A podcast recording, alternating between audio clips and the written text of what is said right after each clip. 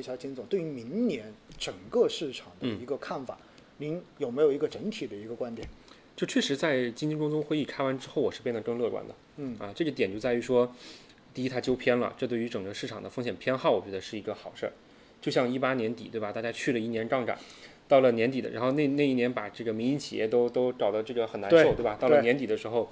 这个从呃这个习大大开始到这个这个呃贺总对吧，都出来讲说我们这个民营经济还是要需要做的对吧？这些东西我觉得是有类似的地方，就是说我们现在在做一次纠偏，这样的话对整个整个就是资本市场的这个风险偏好，我觉得都是应该好事说儿是嗯稳了人心稳。了人心，对对对，它就是至少这个稳了预期，对吧？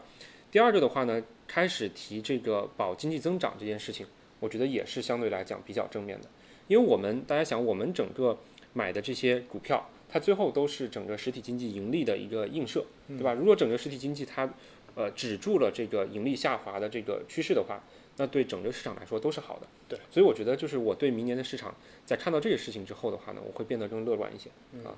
会变得更乐观一些，对。是，我觉得因为本身的话，你的不管是呃财政政策的这种更加的积极，对吧？然对后基建这一块的这种预期，然后另外一块的话呢，宽货币其实对资本市场来讲的话也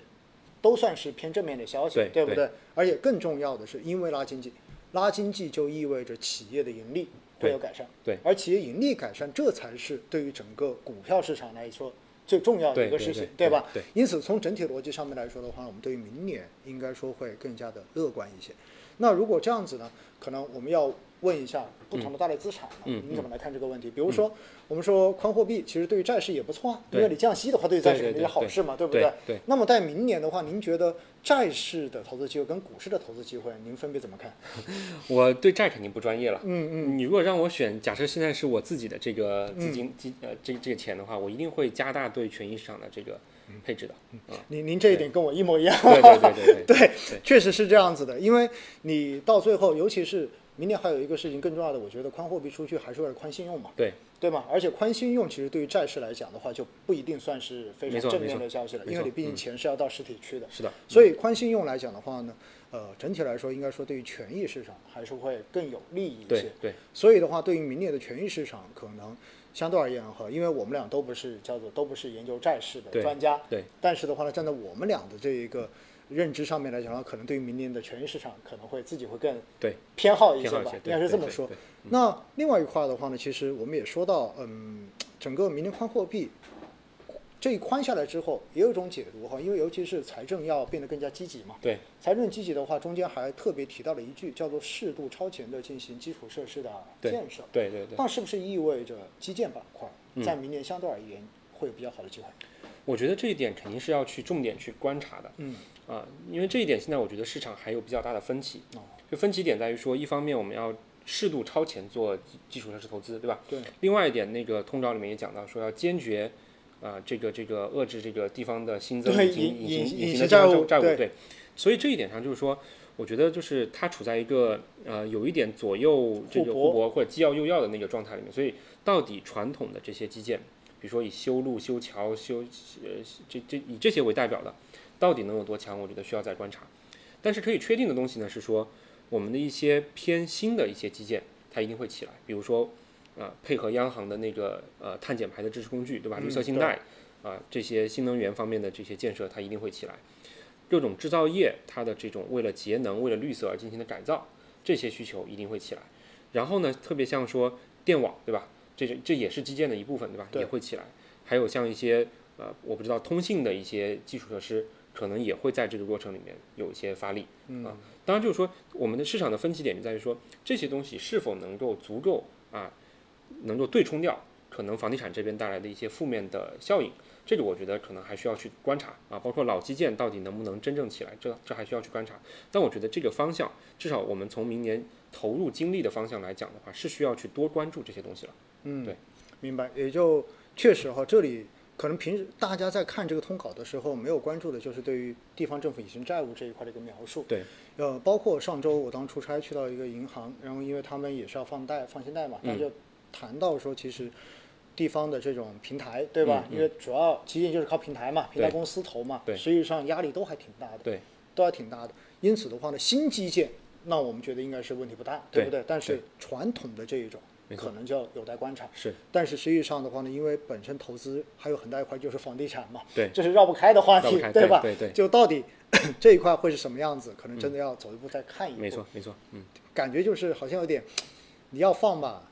又不敢放，对就是这种感觉哈，对对吧对？但是对你对不放吧，好像也不行，对对，就有一点这种感觉，非常的微妙。对嗯在这里，因此的话，我觉得大家可以在后续看一看相关政策的这个导向，对吧？嗯一些最后重要的就是落到实处、落到下面的这对一种具体的实施，到底会是什么样子的？对，那另外就还有一块儿啊，就今年，呃，周期嗯是走了一波的，对，那对于明年，其实您觉得周期还有机会吗？我觉得可能要就整个周期，我自己现在是在观察的状态，嗯，呃，我觉得肯定是会有机会的。还是有机当然，这会个机会的话，可能会跟今年略有差异，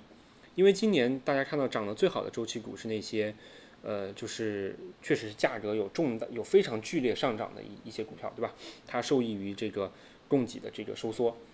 呃，我觉得就是这么来看的话，双碳这个呃经济工作会议之后对双碳也提了，对吧？也不能这个毕其功于于一役，同时也提了这个新增呃这个这个这个一些原料的这个用能也不纳入这个能耗考察的这个范畴，对，能耗考考核也要变成这个碳排放的考核。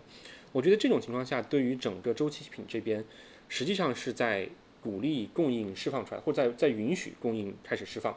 啊，那如果说叠加明年上半年因为整个地产的这个这个不景气所带来的需求下滑的话，有可能这些东西我觉得会存在一定的压力。啊，这个层面上，我觉得对于周期来说是一个考验啊。但是就是说，在任何一轮考验里面，其实我们都能看到很多公司到底你在这个里面就是潮水退去之后，是不是这个在裸泳，对吧？那我们其实已经看到了，在过去的可能小半年地产不好的这个过程里面，有一些比如说地产链的公司、建材的一些公司，它其实是在快速的拿市场份额的。所以说，如果到明年的某个时间点，呃，这些呃带有阿尔法属性的，或者说今年其实他们并没有显著的受益于价格上涨的，啊，并且有阿尔法属性的公司，在这个整个经济触底的预期，或者说地产触底的预期稳定以后，我觉得他们会有比较强的这种就是非常好的这种买入的价值。嗯，然后等经济的预期开始修复的时候，可能就阿尔法、贝塔的钱就一起挣了。啊、我觉得这一类公司，比如说在建材、在化工、在机械里面都会比较多。啊、这些这些行业的共同的特点就是说，他们其实不是上游的矿，不是资源，嗯，他们甚至今年是受损于这些上游价格上涨的。对对，所以我觉得这些东西应该是会，呃，有比较好的机会。也就意味着，其实今年受今年涨得比较好的，更多的是偏资源类的，对不对？对这一些的话，可能在明年呢，反而它的压力会更大至一少些对，至少在吧在上半年这个阶段会有压力，我觉得嗯对。嗯嗯好，这是对于周期这一块啊。那另外的话呢，其实还想问一下金总哈，嗯那我也看看了一下最近在市场这种不断震荡的过程中间哈，嗯大家又开始炒概念了，嗯嗯嗯，元宇宙，对 对吧？然后，对所以对我们看传媒一直都涨得不错，对而且的话呢，呃，其实监管机构已经出来喊过几次话了，是就是要注意是这个风险。其实对对您对对这个问题怎么看呢？就首先就是我觉得元宇宙这个东西有可能确实会成为一个长期的这个、一个技术，或者说我们整个社交、整个文化演进、社会演进的一种形态哈。但现在我觉得确实是处在比较早期，这些早期的东西呢，对于二级市场，特别对于机构投资人来说，其实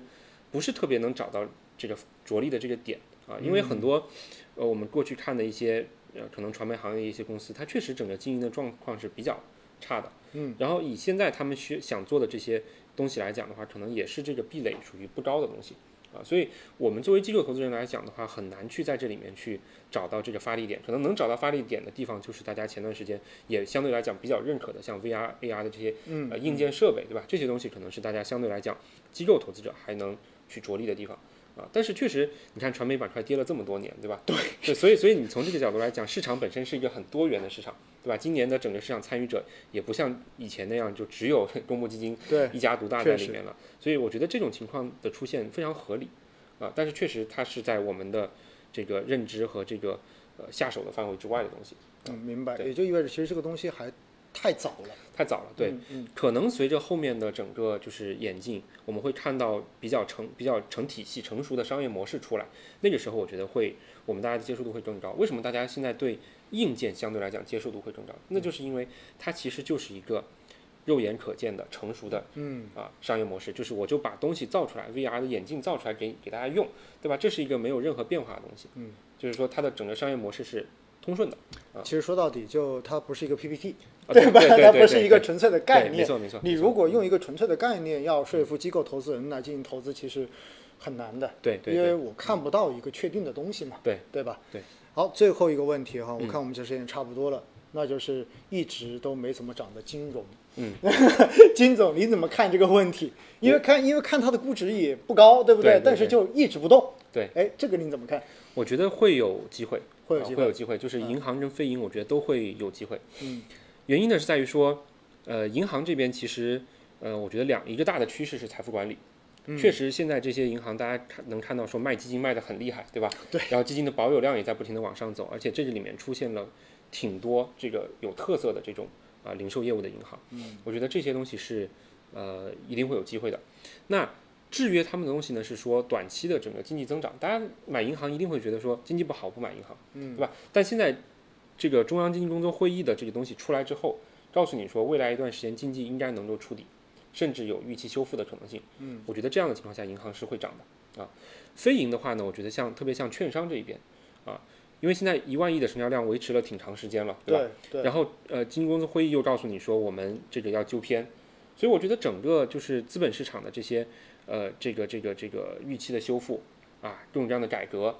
推进下去的话，现在整个券商股的这个估值确实也是在比较偏底部的位置，可能就是一些啊有财富管理业务的这些券商走的会靠前一些，但是我觉得这些东西都是有机会的啊，确实到了年底这个这个时间点啊，低估值。再加上这个市场，呃，这个可能对于前期的这个风格，可能大家会觉得有一些，呃，可能会发生变化的地方，对吧？我觉得在这样的情况下，金融股的这个绝对收益，我觉得是比较清晰的。其实也就是每次一到年底的时候，大家总会。呃好像习惯性的就会期待一波金融，对对吧？对对就是这样子对的，对就好像全年反正，在股海中间已经沉浮了快一年了，对然后到对对年末的话要休息一 下了，然后回头一看，哎，发现这个估值洼地还在，是，然后大家就进去，然后寻找一点确定性，没错确实没错嗯会有这样子的哈。